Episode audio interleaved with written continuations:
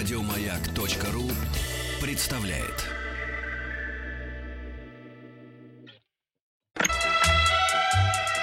Частные хроники с 1964 года. Ваши истории, из которых состоит эпоха. Дорогие друзья, здравствуйте. Спасибо за то, что вы слушаете. Подмосковные вечера на маяке. Участвуете в них. Вы главные, главные действующие лица наших программ. Спасибо за первый том частных хроник сегодня в понедельник Владимиру Леонардовичу Матецкому. Если вы думаете, что если вот Владимир Леонардович говорил о джинсах, сейчас пойдет разговор о чем-то более э, духовном, высоко духовном нашей молодости. Да ничего подобного. Поговорим о самой приземленной вещи сегодня. О железной дороге совсем недавно, в это воскресенье, десантники отмечали День десантника. Э, православные верующие ходили в церковь, отмечали День Ильи Пророка.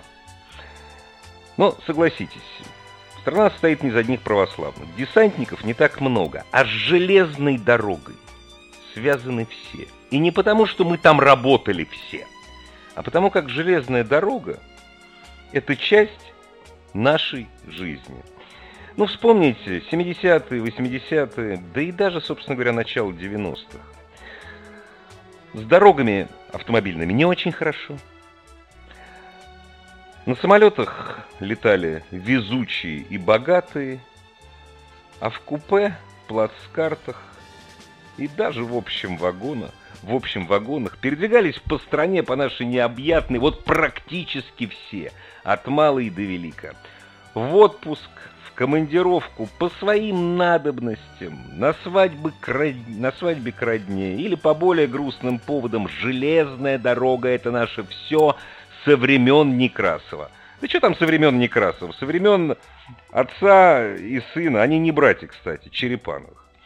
Сегодня поговорим о железной дороге, о том, о тех поездках, которые нам запомнились. Ой, у меня столько историй. Но, вы знаете, вот мне лично, мои истории, я их и так все знаю. А давайте послушаем истории ваши. Вайбер, WhatsApp 8967 103 5533. Просто пришлите слово «история» или «хроники». И вы в эфире. Можно просто позвонить 8495-728-7171. Мы хотим вашего общения. Заходите на нашу официальную страницу ВКонтакте – страница радиостанции «Маяк» и присылайте в наш семейный дружеский альбом ваши фотографии. Фотографии вашего веселого детства, бесшабашной молодости, серьезной зрелости, да все что угодно. И, пожалуйста, пару, пару слов черкните. Нам будет очень приятно. Вообще, э, взаимодействие со слушателем происходит у нас регулярно и по разным каналам. Я вот, например, после одной из своих программ получил такое сообщение в мессенджере Facebook. Я не могу не зачитать, это, это потрясающе. Здравствуйте, меня зовут так-то, так-то. Рад на будущее помочь с экспертами. Внимание, стоматологи, пластические хирурги, архитекторы, психологи, конфликтологи, депутаты, косметологи, специалисты колл-центр, районные депутаты, юристы, энергетики, писатель, повара, дизайнеры, специалиста. Все сохраняю. По недвижимости, строительству, реабилитации, историк. Разумеется, после этого я с грустью написал. А проктолога нет. Получил серьезный ответ. Увы, нет. Чувствую, парень, молодой парень пишет. Чувствую, будет теперь искать проктолога для моих... Ну, куда ж мы действительно без такой помощи радиостанции «Маяк». Что касается железных дорог.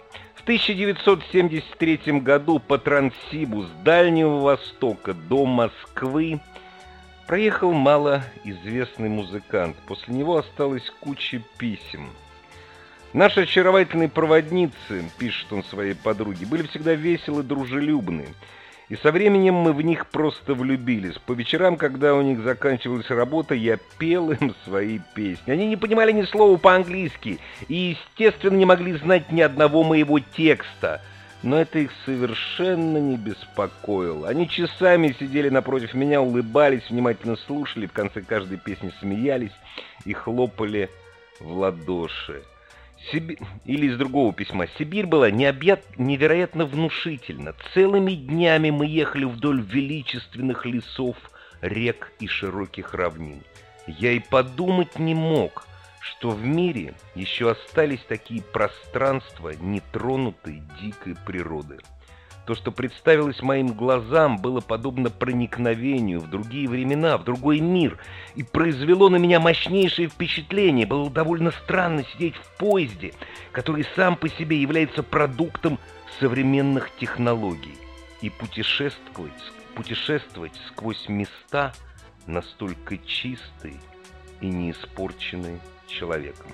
В 1973 году путешествие через весь Советский Союз на поезде совершил, ну скажем так, первый космический певец человечества – Дэвид Боуи.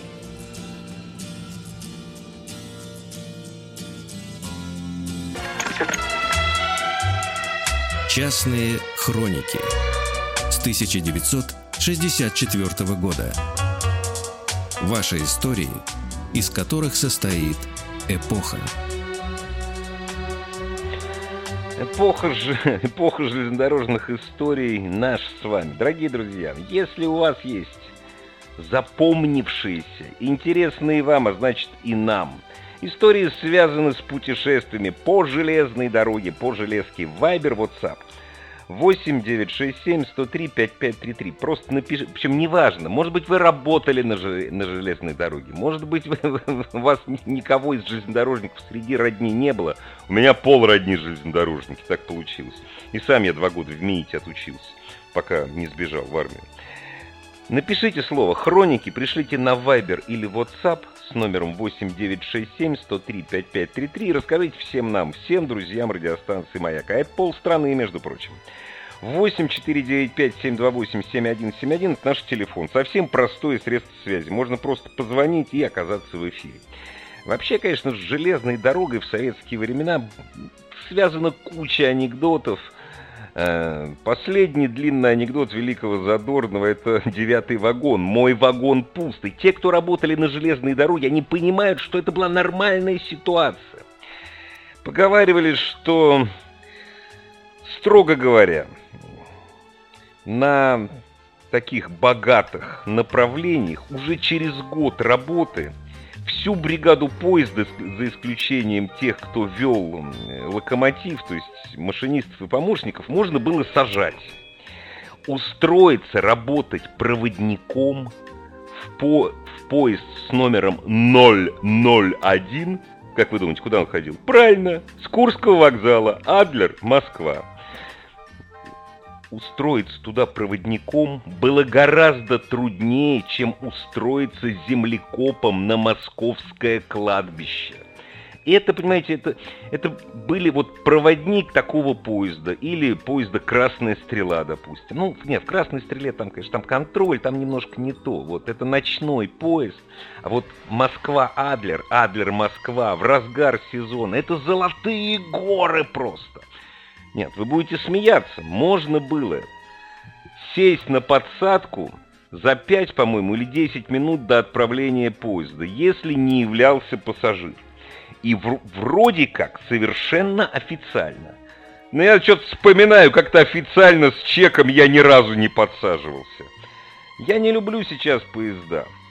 Я летаю, ну, я люблю самолет, это быстро. Но каждый раз, когда я оказываюсь на любом вокзале и чувствую вот запах дегтя и угля из титанов, еще остались титаны с углем, совсем мало, но остались. Это не то, что муза дальних стран, у меня крышу просто сносит, как хочется отправиться в дорогу. Роман из Санкт-Петербурга. Здравствуйте, Роман. Добрый вечер, дорогие радиослушатели. Как раз в тему истории о том, как мы ездили всегда в походы, э, на Тяньшань э, в Киргизию, в Казахстан. Дорога идет э, 2-3 дня. Как раз такие титаны, и они тоже пахнут э, дегтем и углем. И та же контрабанда знаменитая, потому что на обратном пути они запихивают во все мыслимые и немыслимые дыры арбузы конечно, и дыни. Конечно. Кондиционеры, конечно. если они есть, и вентиляцию запихивают джинсы, и вот это все едет и мы становимся невольными участниками этой авантюрной истории. А некоторые из нас даже ну, выходят да, в Москве, в Москве, допустим, в Москве и с новыми джинсами. Вот так вот. Такая история. Опа-на. Вы знаете, мне просто написали, что вы довольно молодой человек, ну, довольно молодой. Да, да. А вам не приходилось, а вам, вам не приходилось в Киргизию на самолете летать? В Биш... Там, Вот на Вош или нет, Бишкек? Ну, Вош. А, Вот, а, ну, в Бишкек мы только на поезде тоже ездили туда. Ну, до Оша, до Оша не доедешь. Просто от Бишкека до гор далеко. Знаете, там очень интересно в Оше. Ну, то есть все, кто идет на Памир, в Залайскую долину, Ал- Алайский хребет, летят через Ош. Там надо Ну, очень быстро бежать к паспортному контролю, потому что очередь и Киргизия – это вещи несовместимые. То есть, если ты московской или, или расслабленной петербургской походкой будешь идти к паспортному контролю, ты его пройдешь через два часа. Я это на себе испытал. Они такие юркие все, знаете, знаете, вне зависимости от этого самого, от комплекции. Раз, раз, раз, и они все впереди тебя. Вот, это есть такое. Ну, Э, ну, вам большим- хороших, большим- вам хороших путешествий, да. Ага. Говорите, говорите, я вас не перебиваю. А, извините, вот мои слова были. э, Спасибо и все. Алла из Москвы. Здравствуйте, Алла. Здравствуйте. Я звоню рассказать историю, как я, м, как- Давайте. когда была студенткой первого курса, мы с подругой поехали отдыхать на юг. Спонтанно собрались. Я была ребенком таким очень скромным тогда, А вот она была Извините, по-. Алла, Алла, Да. Алла, Да. ради бога, из- извините меня. А вы Мгм. вот понимаете, что э, наши с вами дети нас уже не понимают, когда мы говорим на юг. Для человека, который отдыхал в советское время, для юг это Крым и э, побере- э, Сочинское побережье или Новороссийск, Геленджик, понимаете, вот мы говорим, поехать отдыхать на юг. Смешно, правда? Ну, в то время не было другого юга, но эту историю, которую я сейчас рассказывала своей взрослой дочери, она тоже слыш- слушала, открыв рот. Не знаю, может быть, просто делала вид, а может быть, действительно это было занятно. И я буду, и, и я буду слушать, открыв рот, давайте. Надеюсь, что это так и будет. А, Мы внезапно собрались поехать отдохнуть. Это был конец августа, по-моему. Это была первая такая поездка без родителей и несанкционированная поездка. Билетов О, в обратную сторону в Москву сюда мы не купили, поэтому решили, что Кривая куда-нибудь вывезет. вывезет. Туда полетели на самолете. Неделю отдыхали в Ялте, прекрасно себя чувствовали, хотя и прохладный тот август был в тот год. И вот когда обратно мы едем уже до поезда на автобусе, начинаем смотреть билеты и понимаем, что мы билеты... А, билеты купили там, когда туда только прилетели. И оказывается, мы билеты Мгм. купили не на через неделю, когда собирались вернуться в Москву, а вот на тот день, когда мы их покупали. То есть у нас билеты просрочены неделю как назад. И мы уже подъезжаем к вокзалу, и, конечно, обе в шоке, нам по 16 лет. Но моя подруга сказала, будем прорываться. Тогда еще паспорт на, на входе в вагон не смотрели. Вот будем делать вид. Я она сказала, моя подруга сказала, я не буду платить второй раз за тот же билет, потому что мы на самом деле их купили, мы просто их купили не на правильную дату. Мы сели в купе, э, кроме нас э, в купе на четырех человек еще один человек только был. Мы выдохнули, что наш обман не вскрылся, все хорошо, все разместились, едем Ха-ха-ха. втроем. А, И вот когда э, пришел собирать, э, ка- как там, кондуктор или кто он, вагоновожатый, есть Пров- билеты проводник- по кармашкам. Про- вот про- проводник собирает Проводник, билеты, да, да. да, да. да, да. Собрали Да. билеты, мы переглянулись, что он не заметил, что неправильная дата, вроде все хорошо, он ушел к себе, и через полчаса приходит. Э, Получилось, что вот с тем единственным человеком, которым, который едет в нашем купе, у нас пересеклись места, то есть, как бы, ну, условно говоря, на пятое место два билета Ага, продано. ага. И выяснилось, что Ага. у нас билеты неделю как просрочены, а мы только отъехали в сторону Москвы. И нам стали предлагать, естественно, активным и катанием купить новые билеты. Вот. А подруга моя уперлась ни в какую. Ну, то есть мы стали говорить, что у нас нет денег. У нас на самом деле было мало денег, но мы могли купить, я думаю, билеты. И вот по молодости мы э, пытались стоять в тамбурах э, всех вагонов по очереди, делать вид, что мы курим, и так надеялись достоять до Москвы. Там чуть ли не сутки, что ли, поезд идет, или около того. Какой, вот- какой сутки вы что, больше? Ну, Больше. мне кажется, что если больше, то не намного как-то, по-моему. Ну, ты, Ну, по крайней мере, 1700 так по моим воспоминаниям. ехать. То есть мы Ну, планировали может быть, просто, может чтобы быть. Я... думали, что мы И что и чё получилось? Ну, получилось, что, конечно, сотрудники поезда, проводники не такие глупые, они увидели, что две девушки стоят то в одном вагоне, то в другом, то в то третьем. То там, то там, да. Да. Ага. Конечно же, они нас э, там вычислили, э, повели к начальнику поезда, это была женщина. Она тоже нас призывала купить билеты. В итоге мы стали что-то врать на прополую, что у нас тут едут какие-то знакомые в этом поезде, оставили ей свой багаж. И, в общем, когда приехали уже, э, как-то там перекантовались, когда приехали к Москве, мы забрали свой багаж, и уже потом, когда вернулись домой окончательно, в общем, таки мы дотянули до Москвы, и приехали сюда, получается, что не, не купили второй раз тот же билет, но уже потом я домой вернулась и увидела, что у меня в моем багаже нет фотоаппарата. Мы брали с собой фотоаппарат ФЭД и фотографировались там. То есть у нас не осталось ни одной фотографии. Фотоаппарат, конечно, тоже очень жалко, и тогда от мамы мне влетело. Зато но воспоминания то, какие! Воспоминания, да, это правда. Это я немножко авантюра! Еще... Да, авантюра, авантюра это правда. То есть вот, молодые, наглые, глупые, вот слабоумие отвага, ей-богу, Да нет, ну почему? Да, слабо, слабоумие отвага. Но все-таки слабоумие отвага это больше для взрослых. Вам было по 16 лет. Это было ну, первое чуть -чуть путешествие. Это вы были, были... По крайней мере, мне не, ну вы были, вы были не наг, вы были не наглые, действительно. Ну как, ну так получилось. Тем более, вы знаете, у меня была точно так, почти такая же история. Я ехал, э, возвращался из отпуска защищать немцев от немцев. Вот. И у меня, я случайно тоже по дурости купил, а я был еще взрослее, мне был 21 год, я купил билет не на то число. И когда поезд уже отошел от белорусского вокзала в сторону Бреста, это выяснилось. Не, ну, а поскольку же едет э, этот самый, как его, солдат защищать немцев от немцев, его нельзя было саживать, поэтому мне нашли место и все, все нормально. Так что вот это точно слабоумие и отвага. Спасибо вам за вашу историю, классно. Вам Вы знаете, но спасибо большое, хорошие воспоминания. Вообще все подобные воспоминания хорошие. Да, кстати, вот роман, с которым мы разговаривали, питерец роман, действительно, вот это вот бизнес проводников, кстати, дорогие друзья, если вы думаете, что вот герой Михалкова из фильма «Вокзал для двоих» Чарджоу Скиды, что это все исчезло, вы знаете, это исчезло только на очень фирменных, очень вот таких вот поездах. А по России это продолжается. Смотрите, искушение. Ты едешь в какое-то место, где продается что-то, что не продается в том месте, откуда ты едешь. Понимаете?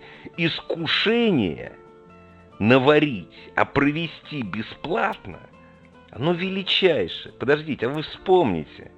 Ведь из нас, из пассажиров советских поездов, никто не знал, что вот это вот «Сдаем белье! Сдаем белье!»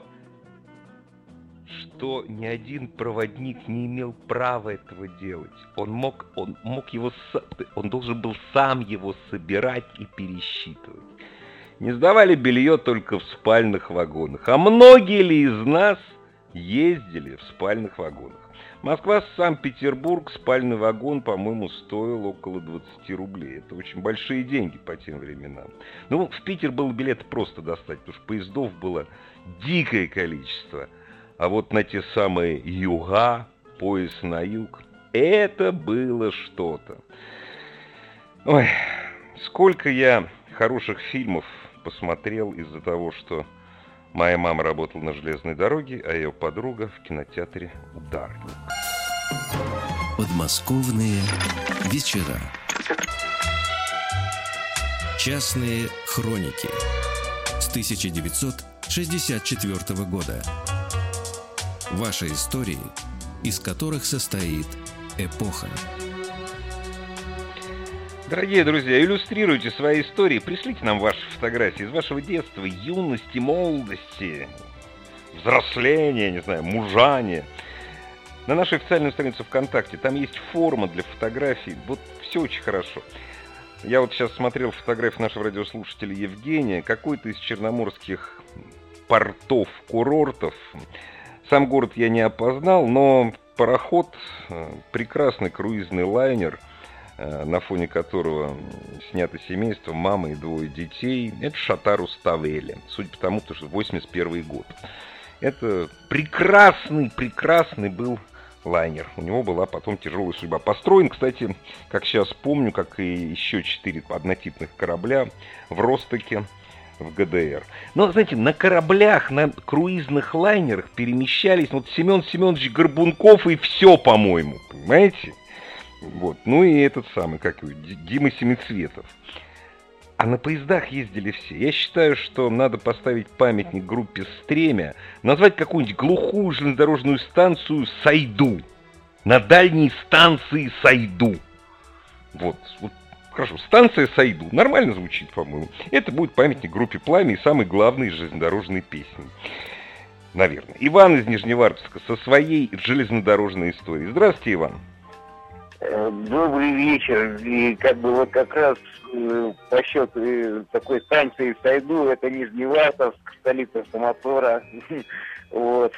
Хотелось бы рассказать такую историю, когда я ехал из Самары, значит, ну, в Самаре, вы знаете, подается спиртное по 5 литров сразу. И вот я вместо вот такой... Нет, сразу, извините, вы ради... Нет, спа... Хор... очень хорошо, что вы про меня так думаете, мы с вами братья, но я этого не знаю. Вот теперь буду знать. Не, ну ладно. Это вот ну, по 5 литров... Это, скажите, это вот то, что по, по 5 литров в канистре для синяков из технического спирта и с надписью «Ром, коньяк, виски», что ли? Это что ли? Да, типа того, вы знаете, ну, Скажите, пожалуйста, Иван, ради бога, не обижайтесь. Скажите, а у вас со зрением, со зрением все нормально после употребления таких напитков? А, вы знаете, да, это просто все завода. Как бы там все заводское в ночную смену. Да, конечно. Вы, вы знаете, Самара, Сама, Самара, это такой, это такой центр выпуска рома, рома, виски. Вот, это все контрафактная продукция. Пожалуйста, не покупайте этого. Это ворованный спирт, не акцизный. Не покупайте никогда. Продолжайте. Рассказывайте про железную дорогу, пожалуйста. Так, вот. И, да. ну, знаете, было очень весело ехать оттуда сюда. Ну, как бы четверо суток, э, как сказать. У меня подошел очкарик, который... Как бы я все это положил ну, под сиденье, да, я ехал на нижней полке, ладно, подходит, короче, такой человек в очках и говорит, слушай, дай. Я говорю, чего дать-то? Ну вот литров, де, литров 10 вот этого дай, нам посидеть да, немного. И представляете, я потом хожу, ну, через, допустим, 2-3 дня хожу по поезду и понимаю, что я пью то, что я, в принципе, ему же и отдал. Очень интересная такая история. Да не то, не то слово, вы знаете, я... И да нет, понятное дело, что вы уже не, немножко не помните. То есть, ну, знаете, от этого спирта или память, или зрение что-то. Вот, вы понимаете, что ну, я вам ну, хочу ну, сказать? Ну, я вот никогда да. не знал людей, кто, кто, эти пяти, кто эти пятилитровые баклажки покупает с надписью «Ром, виски, джин». Теперь, правда, не делайте это, поберегите, пожалуйста, свое здоровье. Знаете, Нижневартовск это чудесный, э, чудесный город, ну как чудесный. Э, в свое время весь Советский Союз жил на самотлоре.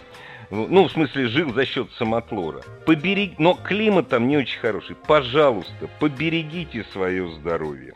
А в Кемерово, кстати, я ездил как-то раз на поезде. Это ехать очень далеко. За это время на самолете можно землю облететь раза два, по-моему. Ольга из Кемерово. Здравствуйте, Ольга время на самолете. Здравствуйте, Андрей. Ой, при, приемник выключите, пожалуйста, чтобы не было выключила, эхо. Выключила. Выключила. Спасибо.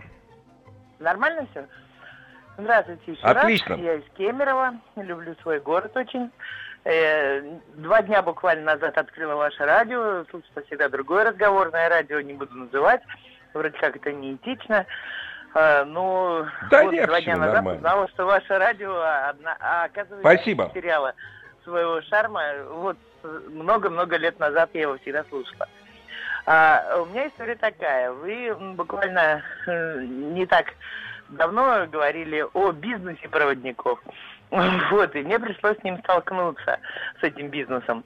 А, у меня в 2018 году была череда таких печальных событий, и в том числе умерла собака моя. И я стала искать щенка, я очень хотела русского черного терьера, собаку Сталина, но вот как бы был не сезон, и я не могла найти щенка в нашем регионе. Чё, чё, чё? Чё вы хотели?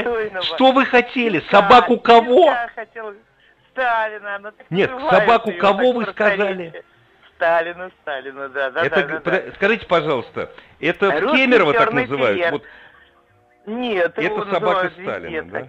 Да, ну, есть такое. Значит, вот я вам рассказываю. Значит, я вам рассказываю. называют- Русский не называют ее Да. так. Русский черный терьер не считается породой за границей вообще. Русский черный терьер вывели спецслужбы НКВД для того, чтобы они хватали заключенных. Да, да, да, да, да. Вот. И вот я хотела купить этого щенка. А, и вот как бы, так как был не сезон, я не смогла найти достойного щенка вот а, по тем параметрам, по которым я его могла найти. И мне э, он, э, э, я его нашла только в Воронеже. Это очень далеко от нас, 4000 километров. И когда мы стали искать заводчицей э, способ переправки его к нам в Кемерово, это Западная Сибирь, а оказалось, что это ну, стоит примерно как чугунный мост переправка с Я авиа. в Кемерово, я в Кемерово полтора месяца прожил. Вот, вот, вот. И, и в общем, мы в течение месяца нашли наконец способ его сюда перевести. Вы знаете, и оказалось, если что это дело все в том, что мы начали, мы начали со Сталина, мы начали со Сталина и НКВД и заключенных и собак. Давайте мы к железной дороге через полторы минуты вернемся, пожалуйста, не уходите никуда. Интересно, чем закончится просто. Частные хроники с 1964 года. Ваши истории, из которых состоит эпоха. Ольга, итак мы дошли до Воронежа. Вы должны были приехать Да. в Воронеж, погрузить Оказалось, собаку на поезд да, щенка. Да.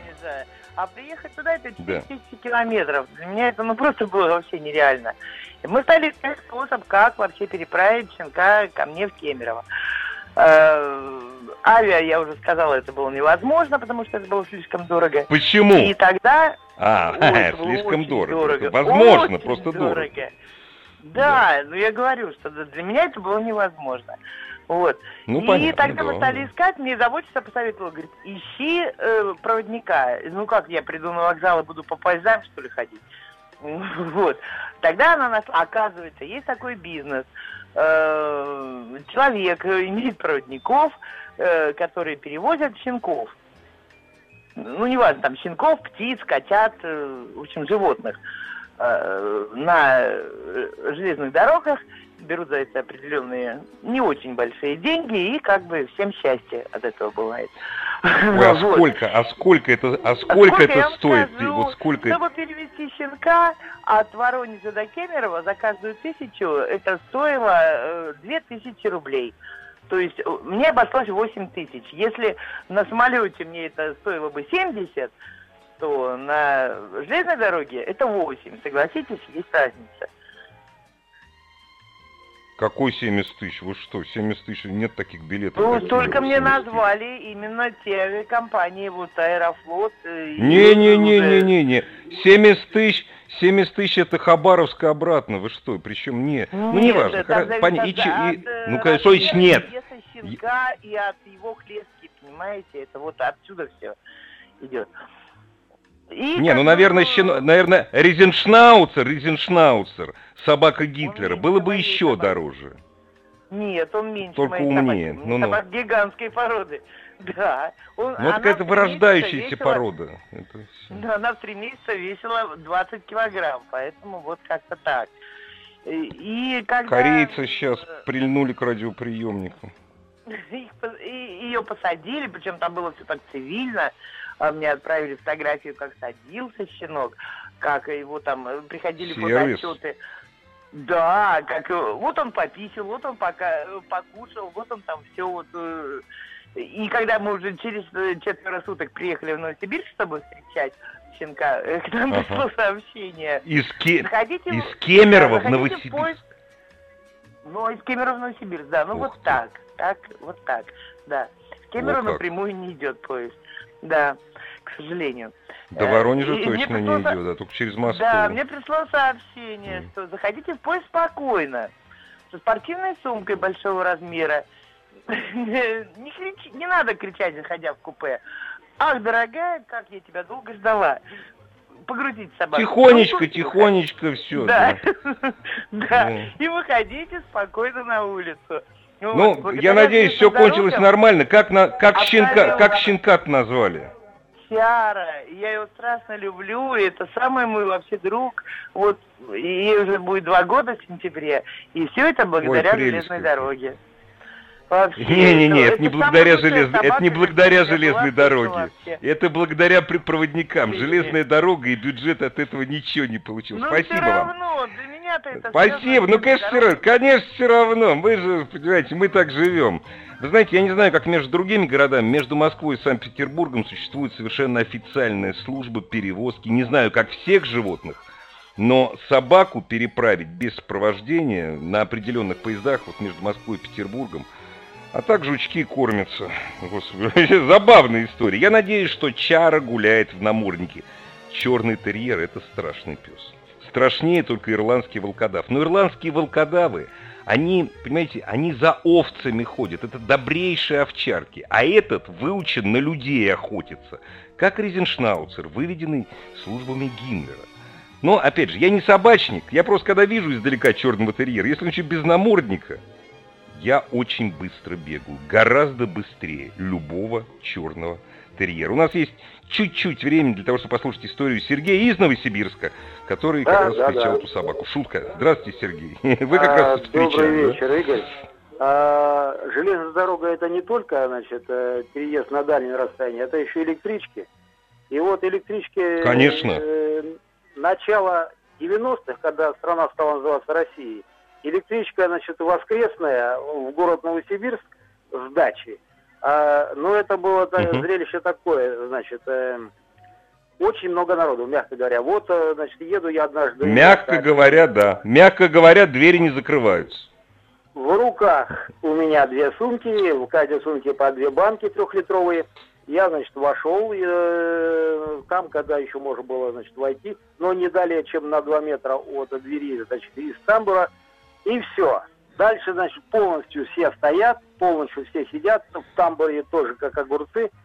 И я таким образом познакомился с девушкой. Мы ехали час 50 плечом к плечу, и Поначалу, конечно, мы молчали, а, ну, как-то так разговорились, и в итоге было замечательное значит, знакомство с хорошим человеком. Вот такая вот коротенькая Оно- история. Оно не, за- оно, оно не закончилось э, там свадьбой или все-таки пути разошлись в конце Ну, концов? э, Нет, мы доехали, я поехал вместе с ней, э, хотя... И поезд жили- пошел одной дорогой, и каждый... Ага. Ага. Какое-то, какое-то время Вместе? мы встречались. Какое-то время мы Но это прекрасная история. Вот я ждал эту историю, потому что действительно в поездах про- происходят совершенно удивительные вещи, появляются удивительные знакомства. В поездах не обязательно тебя, э, если ты вахтовик, э, тебя обуют в карты. Нет, там можно познакомиться с приятными людьми, можно встретить свою... жизнь. Я ждал этой истории. Вот вам спасибо. Очень люблю Новосибирск. Не знаю, честно говоря, за что. Но ведь когда ты любишь, ты же не знаешь, за что любишь. Дорогие друзья, спасибо вам за ваши истории. Спасибо вам за ваши частные хроники. Не то, что, знаете, было ваше, стало наше. Мы очень, очень хотим, чтобы ваши истории стали нашими, общими историями. Чтоб мы, вспоминая прошедшие десятилетия, не горевали о них, а думали только о хорошем.